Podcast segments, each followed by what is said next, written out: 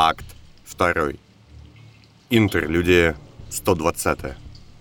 Вацлав, вы уверены? Нет, я тут так, раненый, уставший и злой стою. Из любви к вам всем. Ясно. Тогда мы готовы. Человек по прозвищу Никто обернулся к оранжевому, и тот невольно отвел взгляд. Ему и так не очень нравилось стоять между одним незваным гостем, которого он знал давно и очень побаивался, и другим, которого он не знал вообще и опасался еще сильнее. Да? Ну как хотите, это не мое дело. Тогда планы иные. Мы уходим через полчаса, Дикуна, а не через четыре. Оранжевый отошел к машине и стал лишний раз изучать показания датчиков. На самом деле в этом не было никакой нужды, но смотреть на никто ему хотелось меньше, чем бессмысленно пялиться в индикаторы давления и реактивные табло. Злата, насчет Уга. Скажи ему, что после того, как все закончится, я... Я буду рад видеть его своим товарищем и союзником. И что я не потому его не зову на помощь, что не доверяю, а потому что мне нужен надежный... Надежный защитник для Ингель, Ес и... Однако избежать контакта все же не удалось.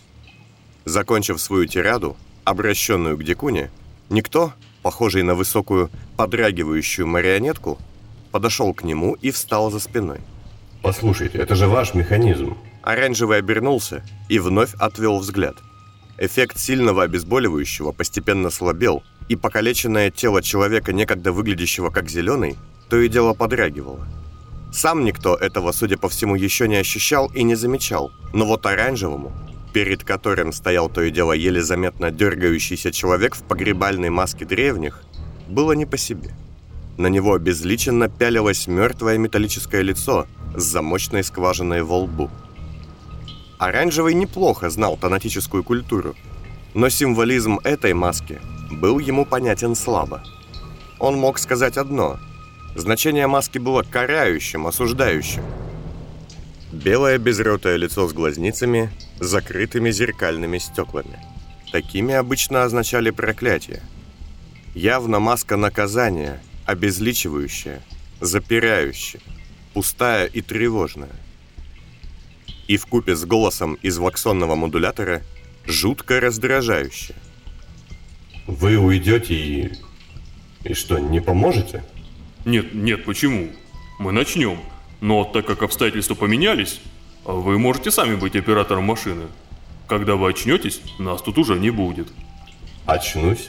Оранжевый, будто бы вторя еле заметным подрягиванием тела собеседника, дернулся и сам. Ему уже давно было неуютно. То и дело от мельчайших ошибок он начинал злиться. Тревога брала верх над сознанием. Разумом он пытался обуздать свои эмоции, но непонимание, что было причиной перепадов настроения, очень его беспокоило. Оранжевый не любил неизвестность и неясность. А, никто, а вы изымали вообще? Да. В момент контакта, изъятия, мы становимся очень уязвимы. Клиент психически, а мы физически. Мы тонем в чужом разуме, чтобы нащупать и отделить талант. А тут работа более грандиозная. Попросите Соломею прикрыть вас. А машину вам не жалко оставлять? Она выглядит недешевой.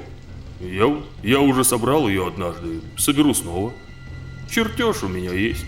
Давным-давно Фиолетовая обучила его управлять своим гневом. Метод был очень спорным и травмирующим, основанным на сублимации, но действенным. Злость и вспыльчивость Оранжевый направлял вглубь себя, изменяя их в настойчивость, требовательность и принципиальный гуманизм. Он каждую секунду подстегивал себя кнутом из подавленной агрессии, чтобы доказать собственному «я», что он может быть лучше. И, несмотря на общую нездоровость и стресс от такого подхода, все эти годы ему это удавалось. Однако с появлением Канди, и вот теперь с приходом Никто, его уверенность в себе начала давать серьезные сбои.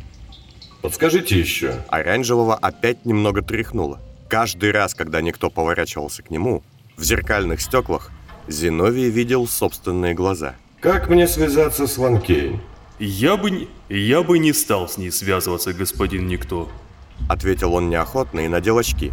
Несмотря на то, что после избиения шепотом его лицо было разбито, и ремень окуляров больно давил на ссадины. И все же... О, ладно. Вот ключ от кабинета сообщений. Свяжитесь с Клотильдой. Попросите соединить с ректором. Но все это ошибка охотника. М? Ва- Вацлав, объясните ему. Вы мне у Мадьяра тогда так красиво сказали, а я займусь настройками. Оранжевому не нравились почти все из здесь присутствующих. Они все были в масках. Его пугал Вацлав, потому что Оранжевый знал, кто он такой под своей маской и на что способен. Его злила Мея, которая при всем ужасе, творящемся вокруг, казалась преисполненной оптимизма и уверенности, хотя при этом явно что-то таило за маской легкомыслия. Никто, скрывавший лицо настоящей маской, злил его своей мрачностью и каким-то безразличием к самому себе. Он, сгоревший почти целиком, потеряв руку, глаза и будучи явно ментально нездоровым, сидел тут, будто бы плевав на все невзгоды. Да, у господина Никто явно был внутренний стержень, но оранжевому подумалось, что он выглядит как безумный механизм, который когда-то этим стержнем пронзили. И итогом, конечно же, собака. С последнего как раз спала его маска, обнажив жуткий оскал психической нестабильности. Он вызывал в оранжевом какие-то совершенно давно забытые и задавленные чувства, которые даже не хотелось анализировать.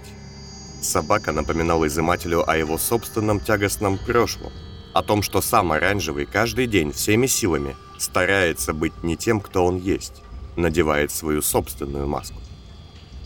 Лишнее напоминание о воспитанном в жестокости, полном подчинении и жажде насилия безвольном бойце, нацепившем маску интересующегося ученого-гуманиста, желающего охватить как можно больше законов мира. Ну, или же Зиновий просто боялся, что участник первой категории X13 окажется лучше него. Так что за ошибка охотника? Нельзя поразить его тело. Та-та. Вы помните, как там дальше? Заклятие древних хранит колдуна. Не может он быть поврежден оружием, созданным после того, когда он на свет был рожден. Да, да. И еще про пещеру. Спустился в пещеру охотник, и вот увидел за льжина клинок. Тот ржавый, тупой и рассыпался в прах. Сталь пылью упала у ног. Да, занятно. Ну так вот, ошибка охотника – это такая вера в то, что нечто древнее и легендарное может быть более ценным и эффективным, нежели новое и современное. Легенды про всякие мечи, копья, вот это вот все. Старики наши, Ван Кейн в их числе, это как раз те самые артефакты древности, у которых исторического смысла больше, чем практического. Вы это все к чему? К тому, Фиц, что не там вы ответы ищете. Старики не умеют уходить и отступать, потому что им некуда. И делают вид, искусно делают, что им ведомо все, что без них никак нельзя. А на деле это старый и ржавый мусор. Они боятся уступить место. Так что вы не там ищете надежду и ответы. Не позволяйте старику управлять вами и говорить вам, как быть. Вацлав похлопал никто по плечу и отошел в сторону. А несколько секунд спустя оказался возле оранжевого. Практически незаметно, хотя тот старался не выпускать из виду никого из незваных гостей своей лаборатории. Мне нужно, чтобы он не залез в мою голову, как вы это умеете. В процессе всего этого лишения. Есть что скрывать? Он заразен. Я боюсь что-то подцепить. Судя по всему, это очень легко. И да, у меня много секретов. Знаете, откровенность и беседы... Нет. Он уже дал мне понять, что хотел это сделать. Я ему не верю. Сделайте оранжевый. Пожалуйста. Услышал. Как же я хочу свалить от вас от всех. И в этот момент на его плечо легла рука единственного человека, которому он был здесь рад. Держись, Дальтоник. Осталось недолго. Злата, слегка улыбаясь, подмигнула ему. Стало спокойнее.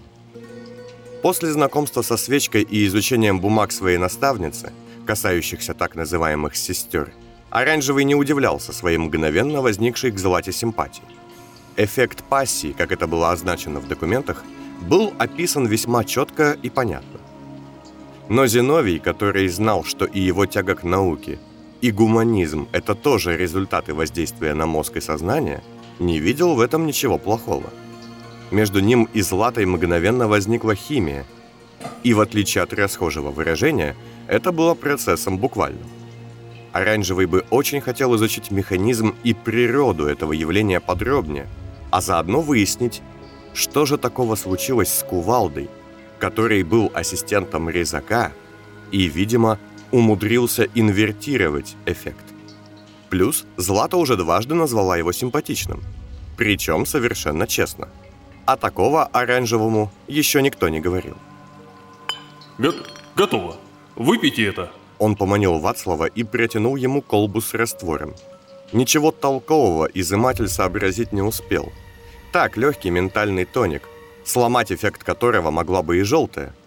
А она для оранжевого, пусть он ее и очень любил, была мерилом непрофессионализма. Спасибо. Сказал Вацлав, глядя на жидкость, и оранжевый подумал, что тот знает о фактической бесполезности вещества – Таким хитрым был взгляд бывшего дельца. Однако Хойт, выпив состав, Да. лишь улыбнулся. Да. Что, это, возможно, самое сложное из изъятий, не так ли? Я думаю, может, Девлина позвать ассистентом. Нет, он в отключке. Пускает слюнку трепетным потоком. Может, моя помощь нужна? Вернувшаяся в лабораторию Мея подошла к ним, и Оранжевый вновь насупился. Но Вацлав, видя его настроение, взял степнячку за плечи. Думаю, лучше. Помощь это не мешает. Давайте вы приглядите за реакциями 07, чтобы не дергался. Ну да, ну да. Пошла я в сиделки. Помнится, как-то я была в притоне наркоманов три недели. Там все за всеми приглядывали, пока жрали колеса и нюхали пыль. Соломея! Оборвал ее Вацлав, а Оранжевый взглянул так, что она отступила. Да поняла, поняла. Расслабь брови, пока не срослись. Ну что, Фиц, вы готовы? Скажу сразу. Оранжевый дал мне кое-какую защиту, чтобы вы не стали бегать по моим мозгам. Это будет опасно. Так что давайте с уважением и без глупостей. Я уже не стал этого делать один раз. Что я, по-вашему, должна быть за сволочь? Но с чего это? Спросил никто Оранжевого. И тот похолодел, хотя тут же устыдился.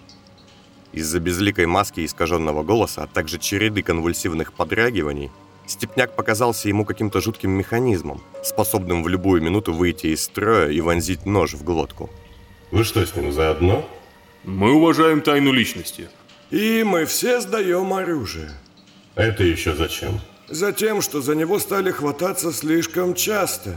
А я этого не люблю. От пулевых ранений у меня уже трипофобия началась. Злата ранена вашим пистолетом никто. Я им ранен. Давайте. Все в этой комнате, кроме оранжевого, сдают оружие, и мы запираем его в один из ваших сейфов. Идет? К удивлению Оранжевого, и Мея, и никто согласились, немного посовещавшись. Убрав клинки и пистолеты в сейф, Оранжевый, вздохнув, пожал плечами и, наконец, подошел к койке с собакой. Ну, начнем. Дикуна? Никто. А, Сначала мы запустим процесс, а потом вы расскажете ему его историю. Ну, Или не расскажете, как решите. Я так и понял. Сказал было никто, и, двигаясь по кукольному, начал убирать папку с досье собаки куда-то в сторону, но тут сам собака, задергавшись и пуча глаза, закричал. Нет, стой, дай сюда. Все замерли. Дай мне документы. Я должен знать. Погоди. Сначала А, мы... ну да, конечно. Сначала ты покопаешься в моей башке, как ты любишь. Что ты несешь? Ну, как с Мей, как с этой жрухой, как с Силым. Я слышал, что ты сделал. Тебе надо всех на поводок посадить возле себя, да? Оранжевый отошел к машине. Ему была до крайности неприятна эта перепалка.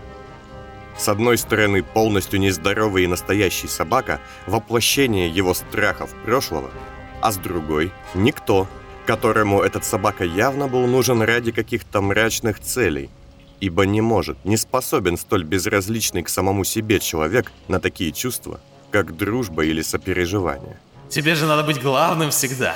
В своем красном пальто. Надо рожей поторговать. Ну, походу, теперь ее цена упала. Собака осклабился и изогнулся, как припадочный. Ремни его каталки затрещали, но никто лишь покачал головой. Дай сюда. Никто вновь не ответил и ничего не делал. Повисла неприятная тишина. Я...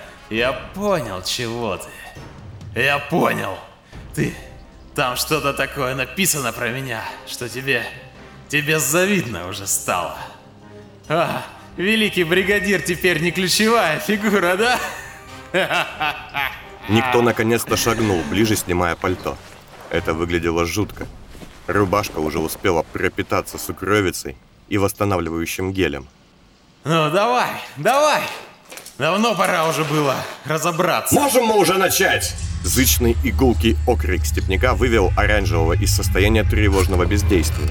Он понял, что все, в общем-то, ждали только его – Тогда, повернувшись к машине, он мысленно выругался самыми жуткими бранными словами, которые было запрещено говорить, и нажал на пусковой рычаг.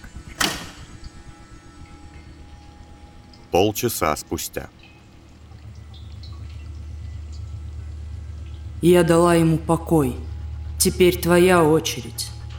Только помни, то, что ты сделаешь, изменит его сильнее, чем Мею или Сабая никто. Каким образом? Такие, как ты, могут входить в чужие умы, и они их освещают, дают понять людям, что их разум больше, чем они ожидали. Но иногда, уходя, вы забываете закрыть двери. Он что, тоже станет менталом? Знаешь, никто, как и гений, это слово начинает звенеть пошлостью – но думаю, если ты вспомнишь всех, кого касался ты, и всех, кого касалась фиолетовая, ты поймешь, как это работает. Меня психически тошнит. У меня больше мыслей, чем я умею. Вацлав и собака лежали рядом на койках. Оба связанные, чтобы один не причинил вреда себе, а второй – остальным. Так, сейчас можно? Никто, готовый начать изъятие, получив молчаливое подтверждение от оранжевого, заговорил. Эй, собака, слышишь? Ты уже должен был немного перейти в себя.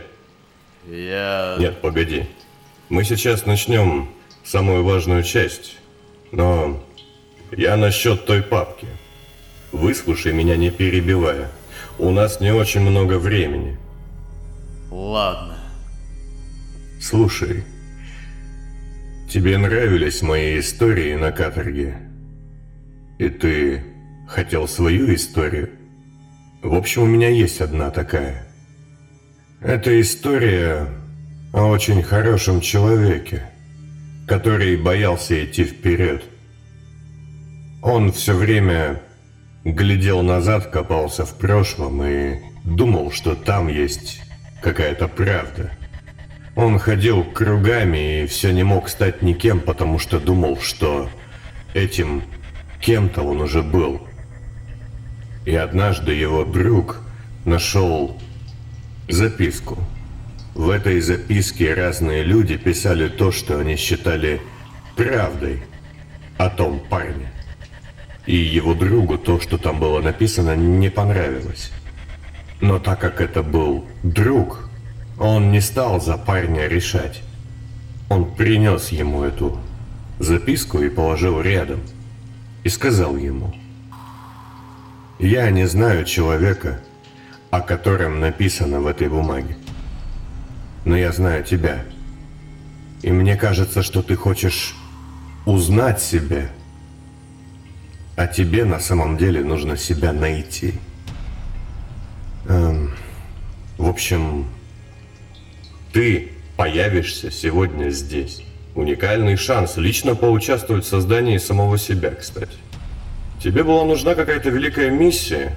Ты не ищи ее в этих бумагах. Мне думается, ты сам своя великая миссия. И с человеком из документов я не знаком. Но я знаком с собакой. И этому знакомству я очень рад. Короче, если захочешь, прочтешь, когда мы закончим. Я оставлю ее вот здесь на столике. Ты понял? Ус... Услышал. Отлично. Тогда начинаем вторую фазу. Ну, никто. Надеюсь на ваш профессионализм.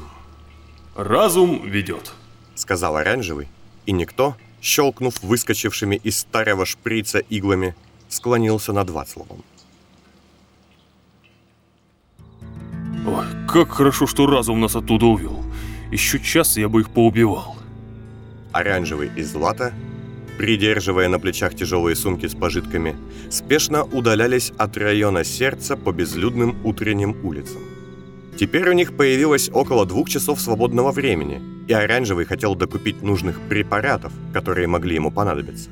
К тому же Злату нужно было показать врачу.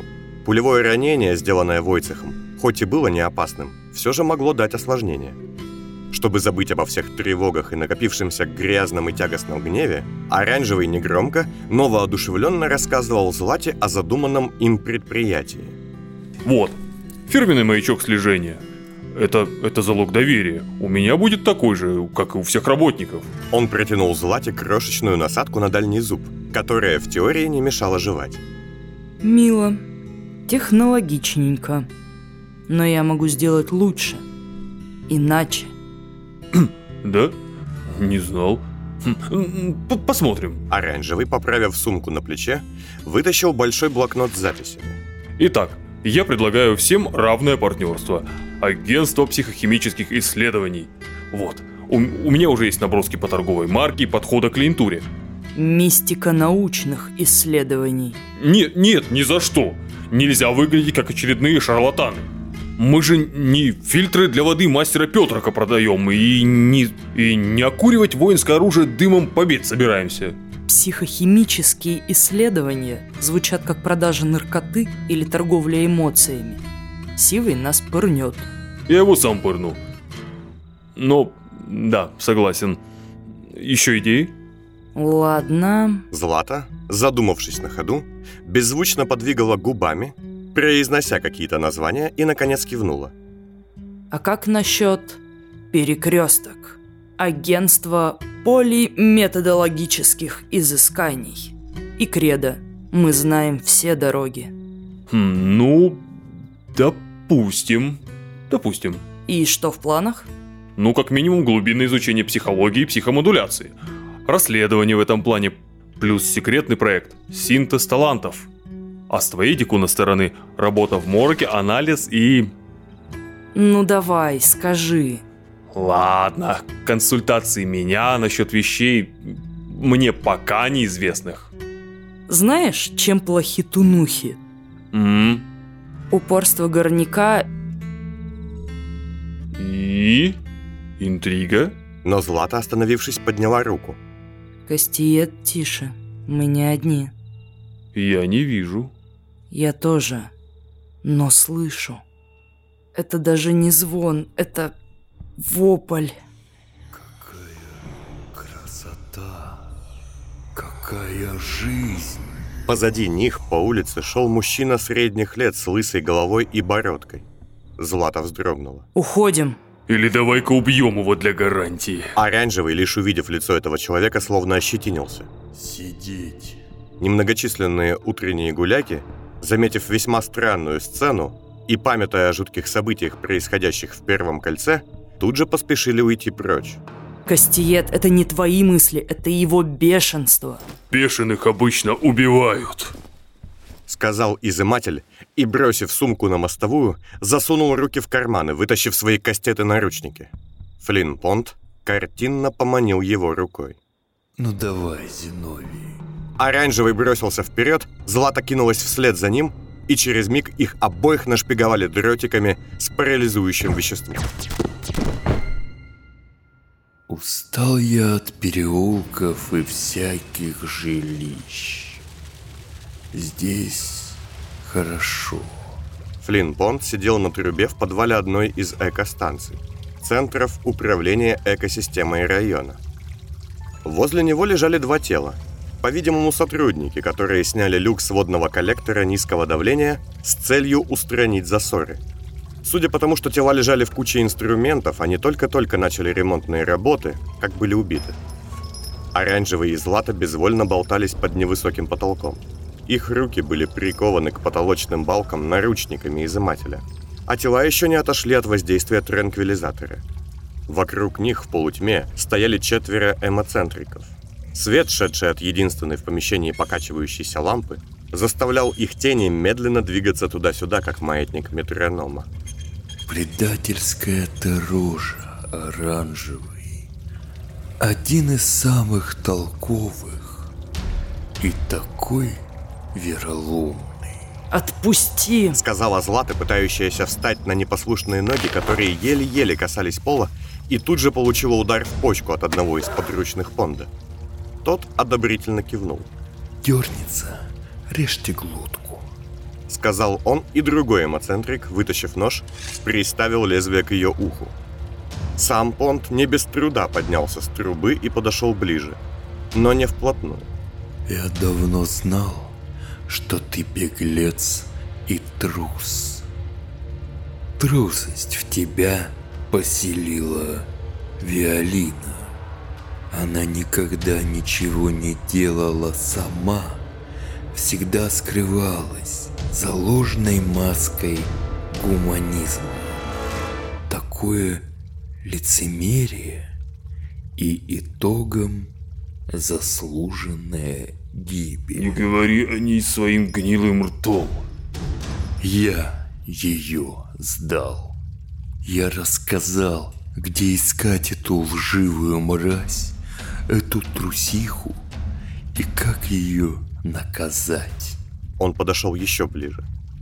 Когда она звонила Красному из своей тюрьмы, умирая, я, я думаю, слушал их разговоры, лежа там, у себя.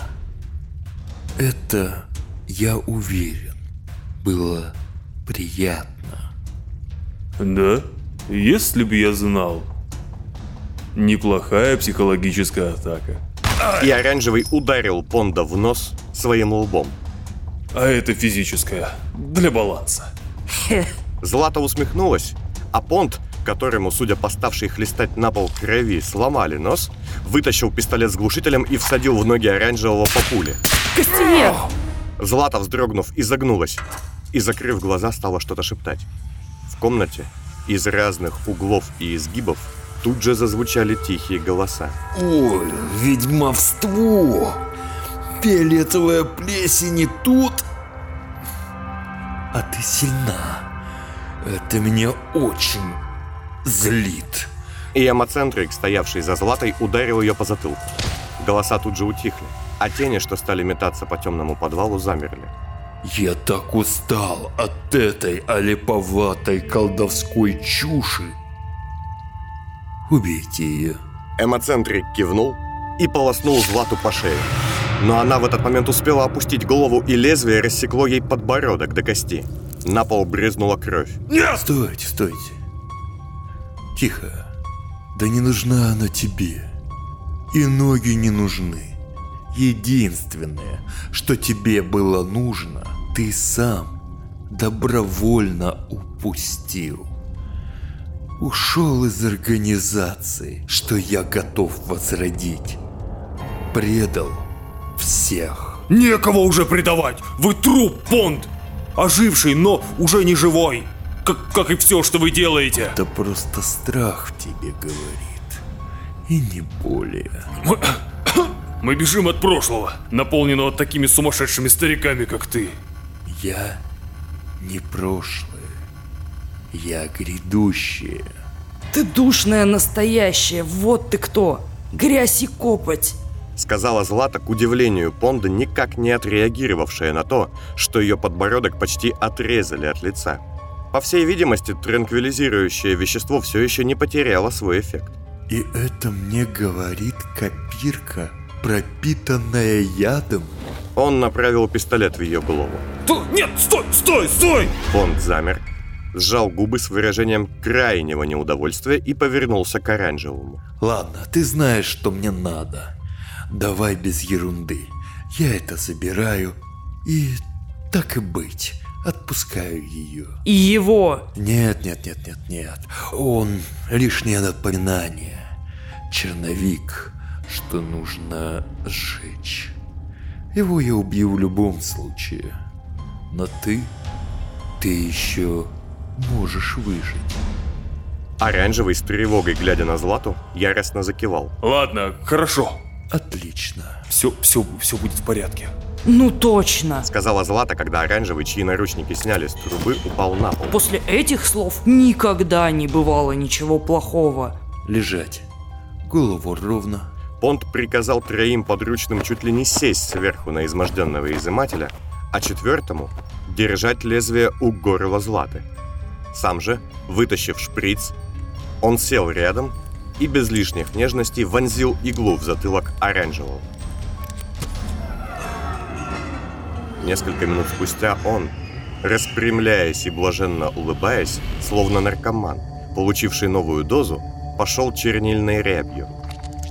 Следом подчиненные его воле психимики задергались, открыли рты, и из них стала подниматься тяжелая черная дымка, словно в кишках их горело что-то ядовитое. Тело Понда изгибалось, напоминая огромную змею, которая не сбрасывает, а наоборот, залазит в новую шкуру. Сам он глядел вверх, оргазмически закатывая глаза. И когда на несколько мгновений облик черного сошел с него, обнажая гниющее и больное тело Марка Дайна, стало видно, что одна из его глазниц и вовсе похожа на заполненную гноем воспаленную рану. Секунду спустя психимики повалились на пол и принялись конвульсивно биться. Злата, решившая воспользоваться заминкой, изо всех сил попыталась раскачаться, чтобы сорвать наручники с перекладины. Но из-за ранения, удара по голове и какого-то густого, низкого и вязкого звука, наполнившего помещение экостанции, она смогла лишь несколько раз слабо дернуться и обмякла. А затем все закончилось. На спине Понда в ткани пальто появился еле заметный рисунок оскалившегося пёсьего черепа, густо-оранжевого, почти коричневого цвета. Каким-то образом этот новый элемент, в купе с красными манжетами, зелеными перчатками и бледно-желтым шейным платком, не создавал олиповатого эффекта. Ты ведь соврал, да? По роже вижу, мысли твои слышу. Спросила Злата, когда Понт, окончательно насладившись моментом, взглянул на нее. Мысли твои слышу. Какая звенящая мерзость. Вам бубен дать, ведьма? В бубен уже тебе дали. И ведьмы ими не пользуются. Понт вышел в центр подвала экостанции и принял торжественную позу. Конечно, я вас убью. Ой, облейте его. Сказал он, указав на оранжевого. Два эмоцентрика, зачерпнув воду из открытого люка большим замерочным ковшом, окатили изымателя, и он очнулся, застонав. Конечно, убью, но объясню почему. Вы уроды. У тебя... а, У тебя какие-то особое понятие о красоте. Ой, знаешь, почему ты увязался за ней, оранжевый? Она манит тебя. Жирная баба с низким, сиплым голосом, нелепой косой, кривыми степными наколками, сумасшедшая, но манит, потому что пассия, потому что зараза фиолетовый, ее яд в каждой из этих искусственных шлюх. И дальше будет сильнее. Я вижу будущее, крепкий союз, страстная любовь и обожание, работа рука об руку, дети. Какие дети, дедуля? Я... Я бесплоден. Да? Понд с ехидной улыбкой подошел к Злате и положил ей руку на живот, от чего та дернулась. А тогда что же я чувствую сейчас в чреве этой ведьмы? Оранжевая и Злата переглянулись. Повисла неловкая тишина. Э, не знаю. Мы с ней даже не... Я вообще ни разу ни с кем. Ну ладно, ладно. Тут я соврал. Я думал, что вы успели. Это было для драмы, простите. Но нет. Союз мутанта-урода из лагеря ИКС и безумной копирки. Какая же ты убогая мразь, Понт. Я тебе одно скажу. Дара это будет, Ван Кейн или Фиц. Но когда кто-то из них выпустит тебе кишки, ты будешь дохнуть. Вспомни мои слова. Ты просто плохое воспоминание, которое наконец-то прогнали. Понт улыбнулся и похлопал Злату по лицу, а затем повернулся к оранжевому. А ты? Есть столь же яркие последние слова у тебя? Благодарности. Что? Я бы очень не хотел умереть, имея в голове твою погонь, старик. Вы хороши. Убейте их. Эмоцентрики потянулись к поясам, но Понт покачал головой. Нет, нет, вы что? Никаких пистолетов. И без ножей. Это сильные люди. Смелые. Им нужна сильная смерть. Долгая. Он огляделся и остановил свой взгляд на инструментах работников. Газовых ключах, молотках, длинных металлических прутьях. Вот, возьмите. Кивнул он и отошел в сторону, усевшись неподалеку от сумок, которые отобрали у пленников. И пока эмоцентрики подхватывали инструменты по увесисти, стал ногой разгребать лежащие в повалку вещи, выискивая шприц оранжевого. Первый удар длинной монтировки сломал Злате три пальца на руке, а оранжевому, которому обрушили на лицо газовый ключ, выбило несколько зубов с правой стороны. Затем еще один удар пришелся ему в спину. Злата, все еще висевшая на цепи, ногами оттолкнула одного из избивавших ее. Да так, что тот отлетел к стене, но второй огрел ее по затылку стальным прутом, и она обмякла.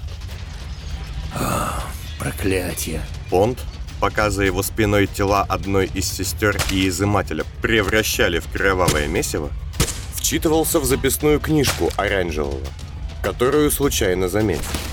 И когда на ее страницу огромной кляксой шлепнулась густая кровавая масса, он поднял руку. Стойте. Хватит. Эмоцентрики остановились. Злата, у которой от избиения выскочили из суставов большие пальцы, и ладони с хрустом прошли сквозь браслеты наручников, упала на пол неподалеку от оранжевого, еле дыша. Вкалите им. Понт снял с пояса подсумок, показав в дополнение к пестрым деталям своего костюма синий подклад пальто, и протянул помощникам шприцы с регенеративными и обезболивающими средствами. Ты. Метнись и найди врача. Потолковее. Один из подручных кивнул и бросился к выходу. А Понт, дождавшись, когда пленники, еле дыша и дрожа всем телом, пришли в себя, уселся на одно колено, треща суставами. Вы. У вас есть планы. Вы бежите не просто так. У вас есть будущее с целью. Он помахал записной книжкой над лицом оранжевого. Вы не просто трясетесь, чтобы сохранить ваши жирные тушки от невзгод. Вы бросаете вызов великолепным наукам и гадостным ритуалам. Он не без труда разогнулся, бросив блокнот на лицо изымателю, и великодушно махнул рукой. Ладно, пусть живут. Я не могу идти против своих собственных идей. У вас есть видение. Это важно. Но запомните, у истоков вашей новой жизни стоял я.